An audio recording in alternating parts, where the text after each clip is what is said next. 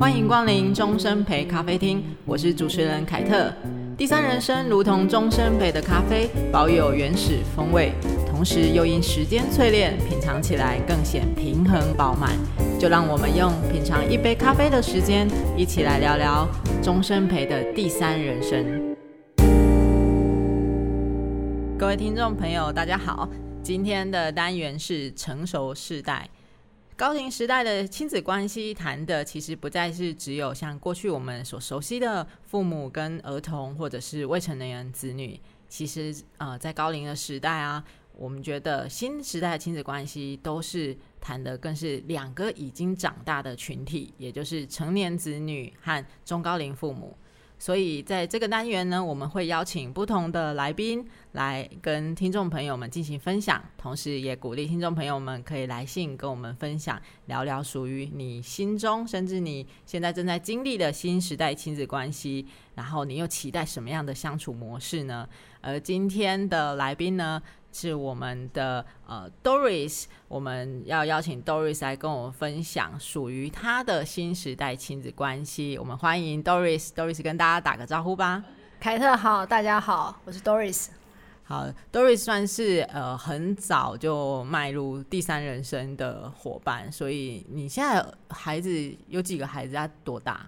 啊，我有两个儿子啊，老大已经二十六岁了，小的话是大二。大二要升大三，所以大概二十一岁左右，所以也是典型的所谓已经不是男孩是男人了，应该是吧？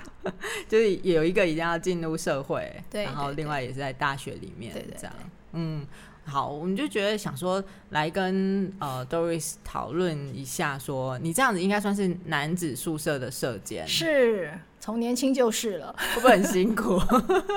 其实还好啦，因为我觉得男孩子嘛，反而嗯。好像有话直说，可能啊，可能也许跟有时候，呃，有我有听了一些朋友讲，女儿好像就比较没有有话直说这样。我我这我也不清楚，因为我也没有养过女儿。也对，的确好像有时候会觉得，我觉得你可能讲到一个一体两面，有的人就会觉得啊，男生。可能都会跟爸爸比较好，然后不好跟妈妈说什么。但好像在你们家，其实跟妈妈都还蛮有得聊的哦。对，我们家好像，诶，可能不晓得，好像也是这样子吧。那可能因为我从小让他们都跟有什么话都可以直接跟我讲，因为我们都是建立说，我不会说让孩子说，呃，传统的什么伊那郎无无吹无嘿这样子，我从来不会这样跟孩子讲。所以我们一直哦都会有那种经常聊天的习惯。好，我们特别大部分都是在晚餐的时候，那我会去问问他们啊，一天在学校啊过得怎么样啊，把他们学校一天的遭遇啊，会跟我我们会聊聊聊看，所以他们从小就有这个习惯跟妈妈聊天，对，所以他们也都很觉得，我觉得这是因为你你打造了一个很安全而且很自然的环境，让他们觉得哦，就是可以跟妈妈聊天，对对对，没有什么不能谈的，对，对，不管任何大小事，多么琐碎、多么无聊的事，他也可以跑来跟妈妈讲。嗯，你一开始怎么形塑这样子的一个氛围？最小最早的时候，因为那时候我还在上班，所以就比较没有那么多的时间。那大概我都是利用周末的时候啊，我们都有一个亲子共读的时间，然后我就让他们自己去选一本书，好，然后看了之后呢，我们就来呃共读的时间。我每个大概都是在礼拜天的晚上，好，或是礼拜六的晚上会播个，反正就是吃完晚饭嘛，那段时间都是空下来的。就跟他们聊天，那他们就是把他们看过书，他心中有什么想法啊，他就可以讲一讲啊。不管有时候他有时候像年纪比较小的小儿子那时候比较讲的不是很好，他也就是随便讲，他看到底有没有看懂我也不清楚。可是我觉得重点是在聊天谈话这个部分，对，嗯、就是让他习惯跟我聊天谈话，对，哦、他要讲什么都可以。那大概是从什么时候开始跟他们培养这个默契？当然从识字啊，有开始识字开始，可以看看懂字。对，他基本上就是上学了，上了小学了。嗯嗯对，就开始一直有这个习惯。那、嗯、那因为大儿子跟小儿子差五岁嘛，所以老大他当然看的书会比较比较比较比较难一点嘛。那小的话就比较幼稚的。可是我就基本上我就会，不管你要讲多幼稚的话都可以。对对。那大儿子的话，他是因为呃小的时候也会啊，他小的时候也有嘛，小时候有看过那种童书。那基本上那时候还没小的，还没小儿子的时候，我都会单独一个人陪伴他，就是聊天。对，嗯。我觉得其实呃，刚刚 Doris 讲到说，其实你的经历比较像是，我真的比较常听到的都是男孩子，尤其男孩子的青春期又跟女生的状态可能又不太一样。那你你这两个儿子在他们青春期的时候，会不会跟你开始会有一些不一样的变化？哎、欸，其实还好哎，我也不晓得，可能因为从小他们就会跟妈妈讲东讲西的，所以他们在青春青春期，即使哦情绪比较火爆啦，因为那荷尔蒙的影响真的是有，会有比较火爆，可是他们还是都会心中有一些不好的情绪或是什么，他还是都会跟我讲。那当然，我们自己也要知道，他在青春期的时候，你可能讲话要稍微注意一些。好，他们比较叛逆嘛，所以你讲话就不能太。当我跟他们讲话，也不会说非常的、非常的。戳戳他们了，我这点我倒是不会，因为我常的想法就是说，呃，你不喜欢别人对你做的事，你也不要对别人做。我也是跟我孩子这样讲，你跟人相处，你不喜欢别人对你做的事，你也不要对别人做。所以，所以 Doris 讲到了一个，我觉得我们在谈新时代亲子关系很重要的一件事情，就是呃，在过去可能更早一辈的管教方式，可能都是就家长式，就是。爸爸妈妈说什么就是什么，你就照着去做就好。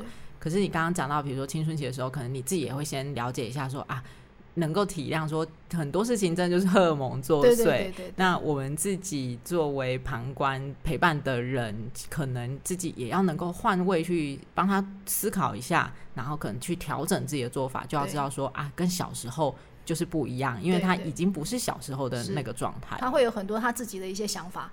他不见得愿意照你跟他讲的做，像有时候我可能要跟他说要去做一件事情，那他可能会用不同的方式啊。我们大人其实明明就知道说，哎，有一种比较我们觉得稳妥的方式，你告诉他，可是他不见得愿意接受，他可能会想照他自己的方式去做，那就让他去做吧。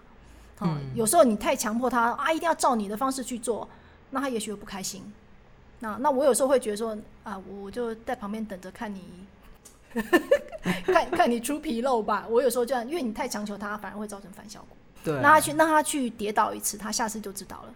嗯，我觉得这也是给如果呃，你现在已经开始可能即将要担任父母，你可能已二三十、三四十岁，你刚好要开始有一个新的生命陪伴的时候，就像 Doris 刚刚分享，真的要怎么收获，先怎么栽，你就要从很早期就。尽可能，比如建立一个沟通的管道，然后同时这当中作为父母的我们自己，可能也要懂得实时的与时俱进啊，就是调整自己的想法。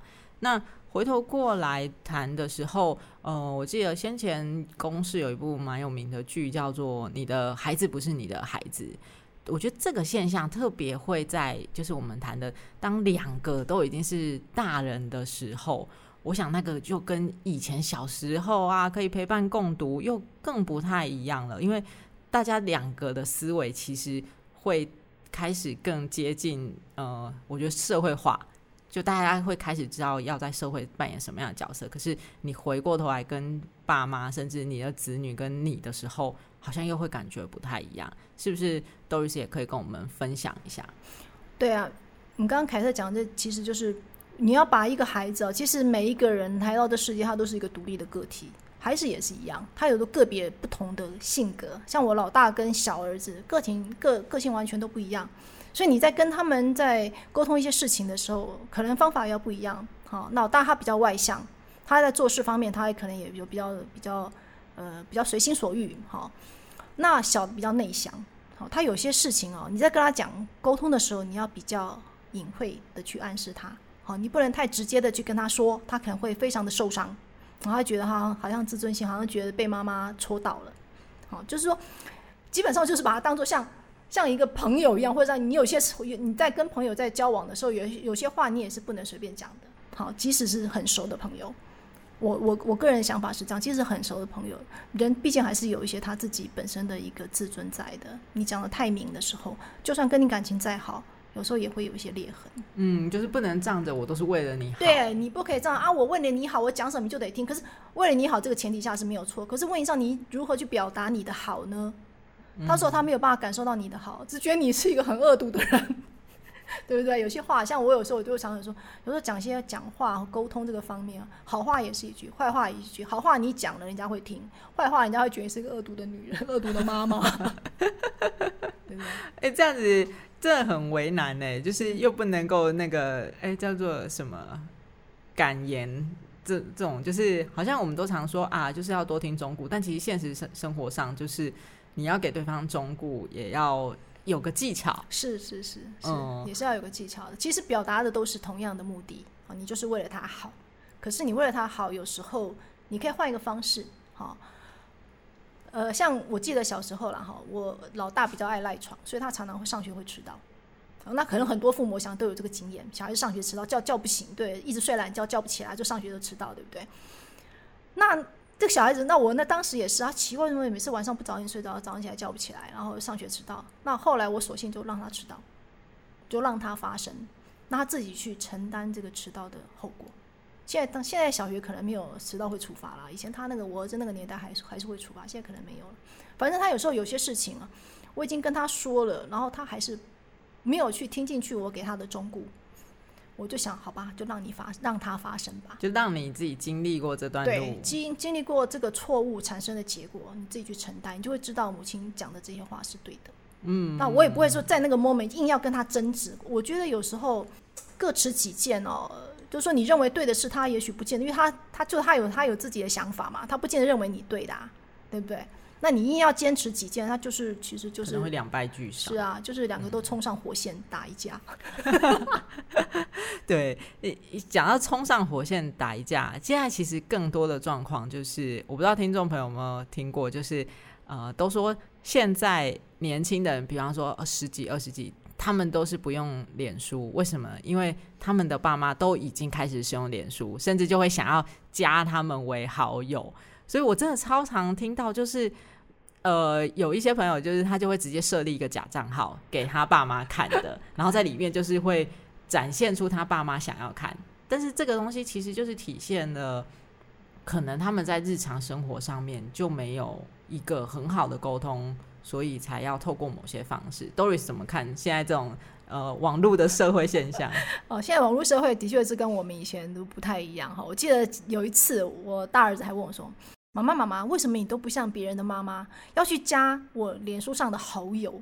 然后我，我说，我说，为什么你会这样问？他说，我同学的妈妈都要去加他，加我同学的好友。诶，我说，那我为什么要去加你？我，你觉得我在你的脸书上还可以看到什么样不一样的你吗？结果我只说，对，好像也没有哈。我说你，我不是平常我，你都把该告诉我的话都已经告诉我了吗？我还需要到脸书上去看不一样的你吗？他说：“对呀、啊，也不用。”所以我觉得我就比较没有这样子的困扰，我不需要从脸书上去，或是从一些社群软体上，呃，去看一些孩子的真正真实的状态。因为像我跟我儿子相处的方式，就是你会告诉我的，我就听；可是你不想告诉我的，我也不会去挖。因为我觉得那那就是你自己的秘密嘛，人都有秘密啊，大人也有，小孩也有嘛。是虽然说他现在是一个长大的大人啊，可是他也是有一些他不想让你知道。既然他不想让你知道，你为什么要去知道？嗯，这这就是一个呃，我觉得就是有时候，比如父母啊，会想要知道小孩，其实就是的确某种程度上，就像你讲的，就是可能第一个就是平常没有做什么太多的沟通，所以。以就像其实就像以前那样啦，就是爸妈都会想要知道你有没有交坏朋友啊，你朋友是什么样类型，他们都考第几名啊，成绩都怎么样啊，家里在干嘛的？只是现在两个都已经是大人，没有不能够再这样子明着去了解子女的时候，你就只能透过加他的朋友，然后看看说他、啊、都交哪些朋友。啊，朋友在哪里工作？其实就是换了一个方式 这样子。哇，这样父母好好辛苦哦。对，我不想，因为我小孩都会主动告诉我这些，所以我都从来不需要去 FB 看他这些东西。就像我也不会去翻我先生的那个手机一样，因为我我觉得你想告诉我你就告诉我，如果你不想告诉我，表示说那个部分你对我是有顾忌的，那我也不会想要去知道。所以其实像刚刚讲到的，就是你，我觉得你讲了一个让我很有感触，就是。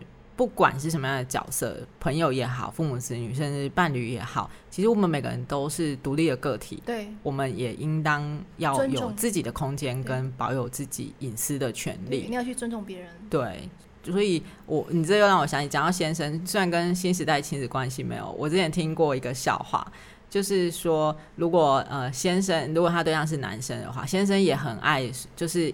睡觉或者是宿醉不醒，你要让他醒的一个方式，就是到他的耳边说：“我正在看你的手机。”他就会立刻跳起来了。对对对，从床上跳起来。对，所以其实我觉得最重要的就是还是 Doris 讲到说，沟通这件事情，他如果你能够在日常现实生活上面就已经做好沟通，甚至做好沟通的界限吧，我觉得应该是这样说，而不是说啊，我就是要再跟你沟通，你就是什么事都要让我知道。嗯，而且而且我觉得沟通有时候常人家说有沟没有通，为什么有沟没有通啊？你都要我听你的，那怎么会有沟有通呢？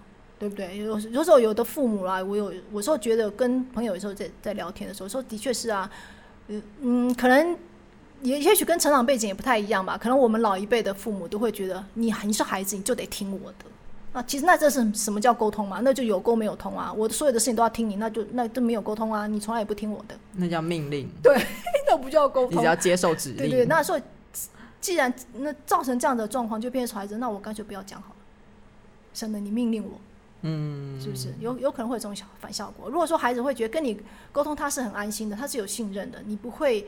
呃，要命令他去做些什么事情，嗯、也许他就不会这么抗拒跟你讲话。对，而且 Doris，你你跟儿子之间的相处，其实真的很很像朋友哎。我听说你还会帮儿子，还会拿履履历表，请你帮他看一下。哦，对对对对，这这个就是讲到好笑的地方，就他因为他最近要找工作嘛，他常会说，哎，因为他写履历的时候，他当然在一零四网站上面有很多，其实有很多管管那个管道会教年轻人怎么样写履历嘛。可是我儿子都会，因为我们以前是主管嘛，当高阶主管，所以儿子他都会想要叫我从主管去面试者的角度去帮他看他的履历有没有吸引人，那就给他一些意见。对，那我觉得这也是蛮不错的。其实就是变成像他一个旁边的，其实当孩子成年之后，你可可能父母就会变成像是一个怎么讲，嗯，咨询者吧，啊，一个导师或是咨询者，就变说你是在他人生道路上，毕竟我们。人的一辈子也没有学校教你怎么过嘛，对不对？你也没有一个手册啊，就是父母在旁边，就像一个 coach，像一个教练一样，告诉你，哎，你可能可以怎么做会比较好。好，我我我后来就发现我自己的角色其实是比较有点像一个智商，呃，智商或咨询的人，提供他一些参考。等于从父母转成那个你刚刚讲到的咨询者，这种不一样的角色。对对对。对我觉得这也是蛮有趣，哎，这样儿子很省钱哎，不然他去外面上那个修改履历的课，应该都蛮贵的。